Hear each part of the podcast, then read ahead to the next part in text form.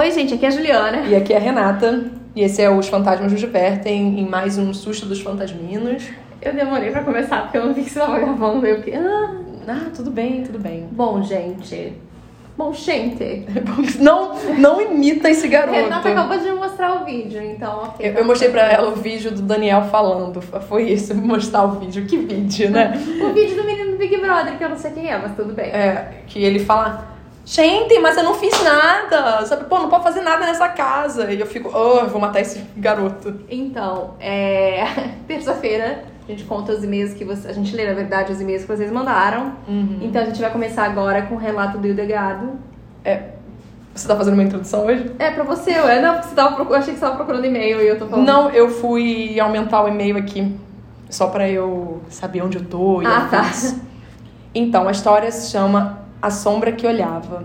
Ele falou assim: Oi, mandando mais um relato dessa vez sobre pessoas sombras. Chuto neles, mas não tenho ideia do que era. E pesadelos quase que premonitórios. Então vamos lá.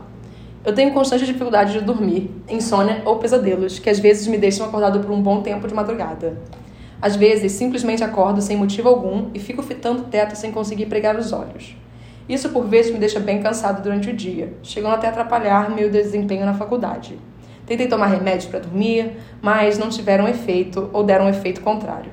Sendo assim, fui atrás de um médico para ver o que eu poderia fazer. Claro que sempre tem as dicas de evitar luzes de celular, PC, TV, mas quem que consegue seguir isso de verdade? Principalmente num curso que tudo gira em torno de trabalhos no computador. O médico me pediu um exame de sono, daqueles que tem que dormir na clínica para monitorar a atividade cerebral, igual ao do Hora do Pesadelo. Não é o melhor jeito de referenciar as coisas, mas foi a primeira coisa que pensei que o médico falou. Talvez por ter pensado também nisso e ter lido tanta creepypasta nos últimos dias, Ai, antes do exame, acabou acontecendo comigo um negócio bem estranho. Cheguei na clínica por exa- do exame às 19 de um domingo. Meu Uber era o único carro da rua inteira. E como todo domingo, a cidade estava extremamente silenciosa. Desci e entrei na clínica. Havia apenas um, um único recepcionista que era ao mesmo tempo o segurança do local. Falei com ele ele mandou pegar o elevador Coitado pro do moço que fica trabalhando assim. Ele é o recepcionista Dupla jornada. e o segurança. Não, dupla função. Dupla função, é. Falei com ele e mandou pegar o elevador pro segundo andar, como aparentemente apenas a entrada do segundo andar tinham gente. Eram os únicos locais, locais iluminados. E o caminho para o elevador era por um corredor iluminado apenas pela luz do elevador que estava parado no andar, com portas abertas. Sendo assim, atravessei o corredor cercado de portas das salas das clínicas e subi. Chegando na parte da clínica onde seria o exame, descobri que eu havia sido o primeiro a chegar. Sendo assim, até que alguém fosse me atender, fui o único por alguns minutos na sala, cujo único barulho vinha do Faustão, passando baixo numa TV ao canto. Depois de alguns minutos, uma monitora surgiu e me atendeu. Fez algumas perguntas, mandou responder um questionário e me mandou para o quarto, onde eu deveria ficar para me acostumar antes dela vir pro, por os eletrodos. Ah, tá. Não tenho certeza se esse era o nome correto. Se não for, era semelhante. Acho que é isso mesmo, não é não? Os... É, eletrodo. Aquele- eletrodo. Então eu simplesmente peguei o meu celular e fui ver algumas coisas no Instagram antes dela aparecer com os aparelhos para monitorar meu sono. Depois de quase um tempo, ela reapareceu trazendo uma Ah, caixa. isso de sono me lembra do Hill House. Ah. Ela reapareceu trazendo uma caixa com diversas coisas como álcool, gel, algodão, fitas, etc. Ela explicou algumas coisas do exame à medida que ia aplicando os fios em mim. Explicou como seria o monitoramento, que além da câmera com infravermelho, elas monitorariam a minha atividade muscular e cerebral para saber como reajo dormindo, quantas vezes acordo e coisas do tipo. Antes de sair, ela disse que para ativar o sistema seriam necessários certos movimentos que eu precisava fazer assim que elas pedissem pelo interfone. Era para olhar para cima e para baixo algumas vezes, para um lado e para o outro, tossir ou imitar um ronco, mover as pernas e braços e, por fim, se virar para um lado e para o outro. E com isso ela saiu apagando a luz, me deixando no completo escuro, ideal para o sono e paranoias. Eu gosto que é bem positivo, sabe? Paranoias, exatamente. Segundos depois, o interfone toca, elas pedem para fazer os movimentos. Eu havia ficado de olhos abertos olhando nada, então minha vista já estava um pouco mais acostumada com a escuridão. A pouca luz era mais que suficiente para me fazer ver os contornos dos móveis do quarto. Ela então pede para olhar para baixo e para cima, como eu estava deitado de barriga para cima com as mãos na barriga, feito um defunto. Olhar para baixo seria olhar para a parede do lado dos meus pés. E olhar para cima seria olhar para o teto, quase a parede de trás de mim, assim que abaixo a vista sem mover nenhum músculo além dos olhos. Hum. Vejo um contorno estranho, alto e esguio, como uma mancha na parede. Levanto e a vista e abaixo de novo. Estava mais nítido. Não estava lá antes. Se movia. Era como se escorresse, mas ao mesmo tempo era como se estivesse atravessando o quarto, da porta em direção à janela. A monitora pede então para que eu olhe de um lado para o outro umas duas vezes também. Faço isso tentando evitar de olhar para baixo. Mas na segunda vez acabo olhando e vejo que a coisa andava lentamente, como se deslizasse. Estava tão colada na parede que de fato parecia mais uma mancha de infiltração ou uma sombra disforme, como alguém cuja sombra havia se mescado com a sombra de uma árvore, ou com a mancha de uma infiltração severa. Ele parecia me notar. Como eu não sei, mas sentia que ele sabia da minha presença presa na cama com todos aqueles fios. Tento. É, assustador. Tento não me preocupar, imaginando que de fato sejam sombras vindo da fresta da cortina blackout, que de alguma forma talvez tenha gerado uma espécie de câmara escura, ou que seja uma alucinação sugestiva pelas creepypastas ou penumbras. Exatamente, racionalizar é o que tem que ser feito. Então me contento com o pensamento de que terão duas pessoas me monitorando por câmera e me checando presencialmente de tempos em tempos. Logo, faço todos os movimentos o mais rápido possível e me enrolo para dormir, na esperança de dormir alguma coisa com aquele horror de fios. Eu imagino que não deve ser nem um pouco bom fazer esse exame. Não. Porque é pra você estar tá tranquilo, mas você tá lá, tipo, cheio de fios. Não como é que eu fico tranquilo? E eu ia ficar pensando assim, primeiro que eu já demoro muito pra dormir, sabe? Uhum. E eu ia ficar pensando e tem assim, gente como... É, não, não só isso, mas é botar pressão de eu tenho que dormir. Exatamente. Porque pra dormir a gente tem que fingir que tá, que tá dormindo, né? sabe? Então, poxa, seria muito difícil. Continuou. Depois de certo tempo cochilando e acordando sem sonhar de fato, começo a sonhar. Eu estava na clínica, no quarto, acordando. Não, no quarto, como numa espécie de viagem astral. Me via dormindo na cama e na minha frente a coisa que eu havia visto antes de dormir estava lá, mas mais definida e mais humanoide de certa forma. Possuía olhos amarelos, pele escura, não como pele negra, mas mais parecida com uma sombra. Parecia quase se fundir com a parede. Ele me olhava com um olhar desconfortável e penetrante. Não falava nada por um tempo. Até que começava a vir saindo da parede, exalando uma energia extremamente desagradável. E antes que eu conseguisse ter alguma reação, acordei assustado. Era dia. Estava tão claro que nem o blackout da cortina dava conta. A monitora entrou no quarto com a caixa de equipamentos e desmontou os fios enquanto conversava simpática comigo. Passei na recepção para responder algumas perguntas e pegar minhas coisas. Minha mãe estava me esperando nas cadeiras para irmos embora. Eu tinha aula naquele dia, estava doido para ir para casa tomar banho. Mas ao invés disso, ela me levou para um parque, como de diversões, que eu nunca havia visto. Mas de certa forma eu estava tão feliz, repentinamente, que não me importava de estar lá após ter dormido na, naquele exame esquisito. Não lembro exatamente o que aconteceu ou como, mas eu começava a conversar com alguém de uma das barracas de jogos. A conversa começava amigável, mas enquanto falávamos, o rapaz ia ficando mais bizarro. Tanto o assunto quanto a aparência, não lembro com exatidão o assunto, mas a aparência do vendedor ia ficando distorcida. Como se de repente seus braços fossem longamente desproporcionais para seu tronco, seu pescoço era tão longo e fino que parecia que um pouco mais de peso sua cabeça podia tombar, quebrando-lhe o pescoço, e seus olhos eram amarelos apagados, mas ao mesmo tempo quase translúcidos e brilhantes, como urina escura. Tentava fugir, mas dessa vez não conseguia. Era obrigado a ver aquela coisa se aproximar de maneira não humana, quase como um inseto morrendo se aproximar e me atacar. E então acordei novamente, após uma dor horrível na parte de baixo da barriga e costas. A monitora. Tô tensa. Eu também. É, eu tô rindo de nervoso. Ah, tá. É isso. A monitora entrava no quarto com a caixinha das coisas dela a mesma da noite anterior e a do outro sono, do sonho. Já era dia, o blackout da cortina não dava conta de tanta luz também, de tão claro que estava o dia. Ela me cumprimentava simpática, perguntando se eu havia dormido bem enquanto organizava as coisas. Respondia que mais ou menos, pois havia me acordado muito durante a noite, o que era fato, e ela sorria comentando que elas haviam contado quantas vezes e quanto tempo fiquei acordada, se me movi e em que momento entrei em qual estágio do sono. Ela então pede para me levantar para que ela pudesse tirar os fios de mim. Me levanto sem problemas e fico de pé, de frente para ela. Ela se aproxima mais, esticando as mãos para os meus cabelos, começando a puxar os fios com certa força e sem delicadeza. Olho para os olhos amarelos me fitando e vejo ela sorrir. Tento disfarçar a dor, retribuindo o sorriso dela. Mas então ela começa a puxar com mais força e mais fios ao mesmo tempo, me fazendo quase bater a cara a cara com ela. E nesse movimento de quase colar nossos risos, ela. Nossos risos? Risotos? É que tá escrito colar nossos risotos. Mas Autocorretor. é, é, são nossos rostos, com certeza. E nesse Mas movimento de quase colar nossos de risoto risos, aqui. nossos rostos, ela então fala com uma voz distorcida e masculinizada, parecendo se divertir com deboche. Aposto que nem percebeu os olhos amarelos. Acordei sobressaltado, com o interfone tocando, olhando para a janela. O blackout da janela mal dava conta da luminosidade que vinha de fora. Minha mente era pura confusão. Respondo o chamado levemente confuso se ainda era um pesadelo ou de fato realidade, mas era vívido demais para não ser realidade. A monitora entra então carregando a bendita da caixinha e assim como nos sonhos começa a fazer os mesmos movimentos que a coisa nos sonhos, mas com a diferença de que ela estava tão ou mais antipática do que na noite anteriormente. Ela começa a tirar os fios comigo deitado ainda, enquanto me informa sobre prazos de entregas e sobre o banheiro para higiene matinal. Então, enquanto tirava os da minha cabeça, ela pergunta: Como foi a noite? Dormiu bem? Mais ou menos, acordei algumas vezes durante a noite. Ah, Não. Sabe dizer quantas vezes e quanto tempo ficou acordado?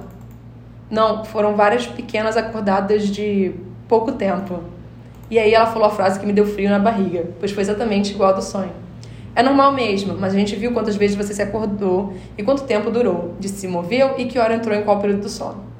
Era uma frase genérica, esperada dado ao exame, mas a sequência de coincidências entre as ações da monitora do sonho com a vida real e o quarto estar exatamente igual, tanto nas vezes que acordava nos sonhos quanto na vida real, me deixaram bastante incomodada.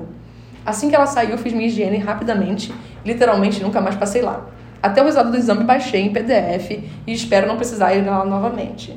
Não sei se aqueles sonhos foram apenas pesadelos que tive em decorrência das creepypastas que havia lido nos dias anteriores, ou se foram apenas uma série de coincidências que aconteceram quando acordei. Mas caso aquilo tenha sido algo real, parte de mim não quer saber o que era aquela sombra disforme de olhos amarelos que me olhava e me caçava nos sonhos. Algo que me lembrou um pouco essa coisa foram as artes dos vídeos Unbleached e Colossal do cantor Trust, e uma vibe meio aquele cadáver mesclado com fungo na parede em Annihilation. Era tipo esses três, só que mais humanos. Acabou! Tadã! Ok. Assim, assustador, É, né? pensa pelo lado positivo, sabe? Nada aconteceu. Nada aconteceu e você claramente não gostou da monitora do sono, que é o oposto de Hill House. Então a gente sabe que o seu desfecho vai ser mais feliz do lugar. Exatamente. É, isso a gente pode garantir. É. Bom, a próxima história é do Luiz. E ele começa: Olá meninas, como vocês estão? Tenho histórias do meu intercâmbio que fiz quando eu tinha 17 anos. Hoje eu tenho 30. Uma vez a minha namorada, sim, namorei do meu. eu tô rindo, calma, porque. Sim, namorei durante meu intercâmbio e não recomendo. Me convidou, barra, convenceu de que seria legal irmos com os avós dela para uma casa que fica na beira do Lago Michigan. É, a viagem é longa e eu tive que ouvir a pergunta dos avós de como você dirige no meio da floresta e tem macacos na rua mesmo? Lógico, confirmei tudo isso e ainda falei bastante sobre o filme Anaconda, lembrando que eu tinha 17 anos. Eu acho que você fez correto, sabe? Ignorância a gente trata assim. Bom, é, o lago era gigante, a ponto de não ser possível enxergar a outra margem e de ter alguns faróis em pontos específicos. Eu contei os três, pelo menos. Me falaram que eles eram muito importantes, pois é um lago com muita neblina e que tem histórias de pequenos barcos que já se perderam no meio do lago por mau funcionamento dos faróis. Lá para o terceiro dia, na casa da beira do lago, eu estava dormindo de tarde num quarto de hóspedes. Pelo visto, os avós não gostaram da ideia de ter um jovem do terceiro mundo, cabeludo de jeans rasgado e camiseta do Misfits dormindo no, quarto que- no mesmo quarto que a neta deles. Ela tinha 18, só para deixar bem claro. Eu acordei e vi um homem jovem de camiseta branca e jeans entrar no meu quarto pela porta, sentar na cama e falar que não era minha hora de ir. Falou em inglês. Novamente, acordei num pulo como se fosse como se tivesse sido um pesadelo. Aí eu vi que a porta estava aberta e eu tenho certeza absoluta que eu fechei. Saí do quarto, falei pra minha namorada que isso tinha acontecido, mas não falei como ele estava vestido. Ela riu e deu de ombros. Mais tarde a avó dela me chamou e perguntou se eu via um cara usando camiseta branca e jeans. Quase grudei no teto de medo. Primeiro porque ela tinha me escutado falar com a neta dela e ela sabia que ele usava isso. Respondi que sim. Ela falou que esse é do bem e mudou de assunto. Ainda bem que saímos da casa depois de mais dois dias e voltamos pra cidade. Aí eu pude dormir em paz. Parabéns pelo podcast, lindão. Ai, desculpa, eu nem consegui passar mais um segundo. Tipo assim. Ah, esse é o bonzinho, tá? Não, que bom, isso é do bem. Poxa, que hoje. bom que você viu o do bem, entende? Você deu sorte, tá, querido? Porque podia ser o do mal, entende? Ele usa uma blusinha preta. É. Ah, não, obrigada. Tá? A minha história é do Gabriel, que se chama Tesoura. Olá, meninas, como vocês estão? Bom, antes de começar a contar meu relato, quero fazer uma leve puxação de saco em consideração a vocês duas. Tipo, sério, eu preciso fazer isso, senão eu não vou conseguir dormir sossegado à noite. Conheci vocês duas no caminho do meu serviço, em meu longo trajeto da minha casa até minha empresa, enquanto comia uma coxinha dos deuses. Hum, coxinha. Costumo levar em média meia hora, e sempre estou querendo ouvir algo durante essa caminhada do campo. Essa semana, que foi quando conheci o podcast, eu estava completamente farto de todas as músicas da minha playlist. E meu ouvido começou a ficar cada vez mais fresco com as coisas sonoras que adentravam em seu interior. Falei chique e estranho. Foi por causa disso que eu comecei a caçar, desesperado, alguma coisa gostosa para ouvir. Uma coisa de terror, histórias e relatos de pessoas. E, puh! Caí no podcast de vocês duas. E foi amor à primeira ouvida. Sério, vocês são maravilhosas. E como eu disse, isso foi segunda-feira agora. Ou seja, vocês são recentes na minha vida, como um pãozinho de queijo bem quentinho que vende na padaria onde compra coxinha. É, já faz. Essa segunda-feira não foi bem a segunda-feira, gente. Agora tá. Isso foi em novembro, já faz um tempo. E tem mais. Meu patrão, super rico, aliás, foi para Las Vegas e liberou os fones de ouvido pra gente ouvir o que a gente quisesse. Trabalho no escritório de uma financeira, então não era permitido fone. Ai, não sei se eu conseguiria viver sem fone. Então, só essa semana eu tô destrinchando todos os episódios. Sério, vocês salvam meu dia de trabalho com as histórias, pois me distrai e me deixa bem menos estressado com a rotina repetitiva de lá. Enfim, puxei bastante saco inexistente de vocês, eu acho, e então vou agora pro meu relato. Ai, obrigada. Ficamos muito felizes. Obrigada. A Juliana tem um pouco de vergonha de ler coisas assim, eu não. eu não. Minha mãe sempre foi muito ligada com a minha bisavó, Rosa. A relação que as duas tinham era muito mais que neta e avó. Era uma relação de amizade e confiança. Sei disso, pois minha mãe sempre que pode fala da minha bisa. Cheguei a conhecer ela, mas era pequena quando ela partiu e não consigo me lembrar de muita coisa que víamos juntos, a não ser seus pastéis da quermesse. Até hoje, comida é uma coisa que muito memorial, né? É. Até hoje minha mãe se emociona com fotos e lembranças que a Bisa deixou para ela. E falando em lembranças, uma delas é o foco deste relato. Era um objeto, uma tesoura grande, de metal e bem velha. Ela já estava até enferrujada e provavelmente não servia mais para fazer a função que tinha sido criada. Bom, lembrem bem desta tesoura. Ele fala isso, mas é, o título. O título é A Tesoura. Minha família toda é católica. E quando alguma coisa acontece de errado, tanto na casa ou com algum parente, eles logo chamam uma pessoa para rezar um terço e benzer toda a casa. Isso era bem frequente. E isso era bem frequente. E isso era bem frequente de acontecer. Eu tava saindo frequente. Em um desses dias, uma moça veio, rezamos o terço, e assim que terminou, antes dela começar a jogar água benzida, ela saiu por todos os cômodos da casa e recolheu vários objetos. Eles eram tapetes, cortinas, bonecas da minha irmã mais nova, algumas decorações de porcelana com anjinhos que minha mãe deixava na sala, e o mais destacado de todos os outros objetos, a bendita tesoura enferrujada. A moça falou que era para minha mãe quebrar os objetos quebráveis, tacar fogo nos tapetes e cortinas, e a tesoura era para jogar em um rio de água corrente. Nunca foi explicado, pelo menos para mim, o porquê era para fazer tudo aquilo com aqueles objetos. Afinal, eu era apenas uma criança, 11 anos por aí, mas minha mãe obedeceu tudo. Ou quase tudo. Muitos anos depois, eu já estava com meus 17 anos. Havíamos mudado de casa, porém ainda era na mesma cidade e eu acabei tendo um sonho muito real. Nesse sonho, eu estava em meu quarto. Eu havia acabado de acordar e percebi uma presença bem do meu lado. Era uma moça de vestido longo e vermelho, loira e muito bonita. Eu não lembro até hoje do rosto dela em meu sonho, mas meu coração sabe o quanto essa mulher era bonita, e não consigo entender como sei disso sem lembrar de uma parte sequer de seu rosto. Ela esticou a mão para mim, indicando que para eu pegar na dela e acompanhar até algum lugar. Foi exatamente o que eu fiz. Segurei na mão da bela mulher de vermelho e fui sendo levado até o quarto da minha mãe. Passamos pela cama e chegamos ao guarda-roupa dela. O guarda-roupa da minha mãe é com três portas de puxar para o lado, sendo que a do meio era um espelho e dava acesso à gaveta das roupas mais íntimas da minha mãe e de meu antigo padrasto na época. A mulher abriu essa porta, então puxou a gaveta que estavam as calcinhas e sutiãs de minha mãe. Vi ela mexendo nas roupas e então puxou um objeto de lá. E sim, esse objeto era a tesoura velha da minha bisavó. Eu não deixaria uma tesoura velha enferrujada no perto das minhas calcinhas. Motivos: tétano. Novamente, a mulher de vermelho, sem dizer uma única palavra, esticou minha mão, deixando ela com a costa da mão para baixo e colocou a tesoura lentamente, fechando todos os meus dedos. Era como se ela estivesse entregando delicadamente a tesoura e depois colocado suas duas mãos sobre a minha. Então eu acordei logo em seguida, quando iria olhar para a mulher novamente. Achei estranho o sonho. Eu lembrava dessa tesoura, mas na minha cabeça ela tinha sido jogada embora há muito tempo. E, mesmo que não, ela poderia ter ficado na antiga casa em que morávamos. Decidi contar para minha mãe e meus amigos. Até hoje eu não esqueço da reação que ela teve. Ao contar o sonho, no começo dele ela achou engraçado e tudo mais. Falou que eu era criativo. Mas quando eu citei a tesoura, minha mãe ficou pálida e começou a ter uma crise de choro que eu não conseguia entender mais nada. Simplesmente ela levantou da cadeira, subiu as escadas para os quartos tão rápido que subi logo atrás preocupada em ela ter tido algum surto ou algo do tipo. Minha mãe correu para o seu quarto, arreganhou o guarda-roupa, puxou a gaveta de calcinhas dela, que estava completamente bagunçada, como se alguém tivesse mexido nela, e bem em cima de tudo estava a tesoura. Minha mãe simplesmente pegou, entrou no carro e saiu. Eu fiquei em casa sem entender absolutamente nada, e quando ela voltou, apenas me disse: A tesoura estava escondida embaixo de todas as minhas roupas. Bom, meninas, é isso. Não é nada assustador. Nada. Não, nem um pouco assustador. Mas é algo que me deixa extremamente arrepiada quando lembro. Minha mãe disse depois desse dia que também chegou a ver uma mulher de vestido vermelho na ponta da escada da nossa casa. Até hoje não sei qual o significado de tudo isso. Quem era aquela mulher, se ela queria ajudar. Afinal, ela não me machucou, não me assustou, apenas entregou a tesoura na minha mão. Uma tesoura que era para ter sido jogada fora há muito tempo. O que vocês acham disso? Gosto muito de vocês. Me chamo Gabriel Sossai e pode dizer meu nome.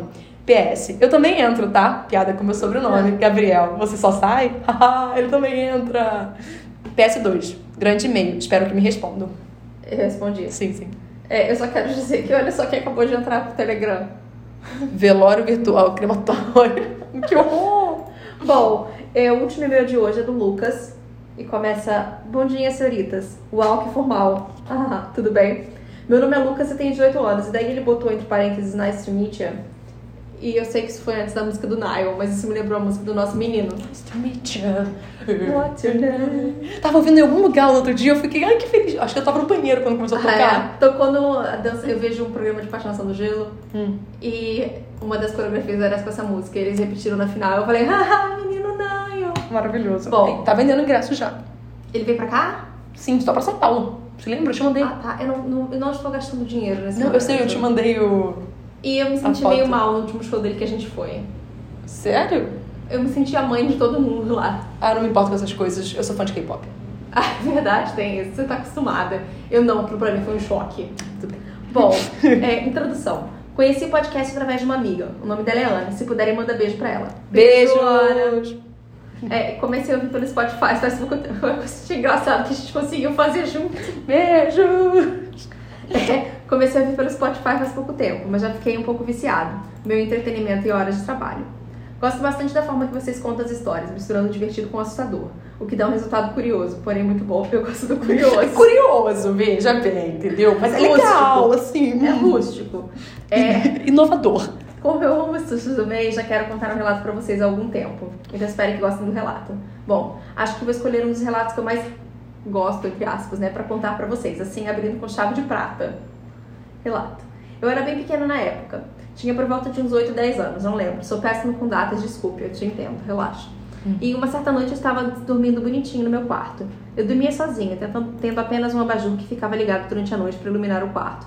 Quando eu acordo, simplesmente porque tinha uma mão segurando na minha panturrilha, que por sinal estava descoberta pelo corredor, era uma mão gelada e eu conseguia sentir ela completamente. Olhei para ela e a mão parecia muito de um cadáver. Tinha um tom de pele, porém parecia que estava, que estava podre, tendo uns tons meio azulados. A mão vinha debaixo da minha cama, pois é, o medo de toda criança. Então eu tirei minha perna com toda a minha força e a mão voltou para baixo da cama.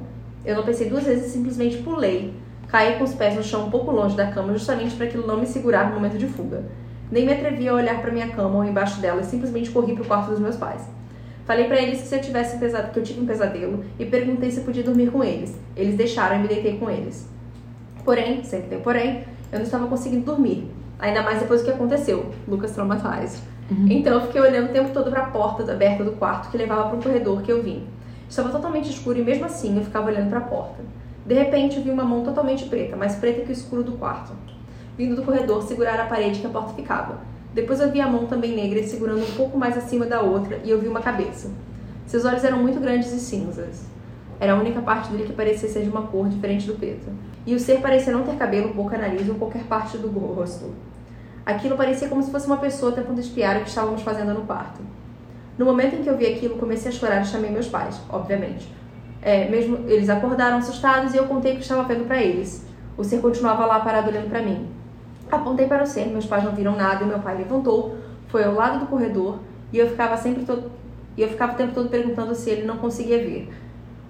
O mesmo sempre falava que não. Então ele acendeu a luz. O interruptor ficava do lado da porta e aquele ser preto desapareceu. eu, na minha cabeça de criança, não entendi nada e falei que o ser sumiu para eles. O meu pai apagou a luz novamente e se deitou para dormir. Quando ambos, meu pai e minha mãe, já estavam dormindo, eu acordada totalmente em choque olhando para a porta, aquele ser apareceu de novo, da mesma forma da primeira vez, como se estivesse me espionando. Comecei a chorar louca, loucamente de novo e acordei meus pais. Contei para eles que o ser estava lá de novo e que ficava olhando para mim. Meu pai levantou e o ser continuou me olhando. Meu pai chegou perto da porta, o ser continuou me olhando e quando meu pai acendeu a luz, ele sumiu. Resultado: só consegui dormir com a luz do corredor acesa. Aquele ser preto não voltou de novo. Estudo. Fui pesquisar depois e parece que aquilo faz parte do povo das sombras. São seres que ficam escondidos nas sombras e ficam te observando. Não sei se eles te atacam de alguma forma, nunca ouvi relatos sobre ele atacando humanos, mas eles ficam ali parados te olhando e imagino que fui uma vítima. Agora, sobre aquela mão podre gelada que segurou minha panturrilha, nunca descobri nada sobre o que era aquilo. Talvez seja só um Gasparzinho camarada que viu que eu estava com calor e quis esfriar a temperatura do meu corpo, me matando de susto. Tá amarrado. Obrigado. Bom, moças, espero que tenham gostado do meu relato. Eu ainda tenho mais alguns para mandar, se gostarem, enviem mais e-mails. E daí eu falei que sim, obviamente. E eu estamos aqui. É isso. Tá bom, então. Tá bom, Ah, gente? gente, É isso, gente. Então, lembrando que se vocês querem mandar um e-mail pra gente contando a história de vocês, é fantasmasnosdivertem.gmail.com, tá bom? Isso, tá bom, gente? Então, até o próximo episódio. Tchau. Bu!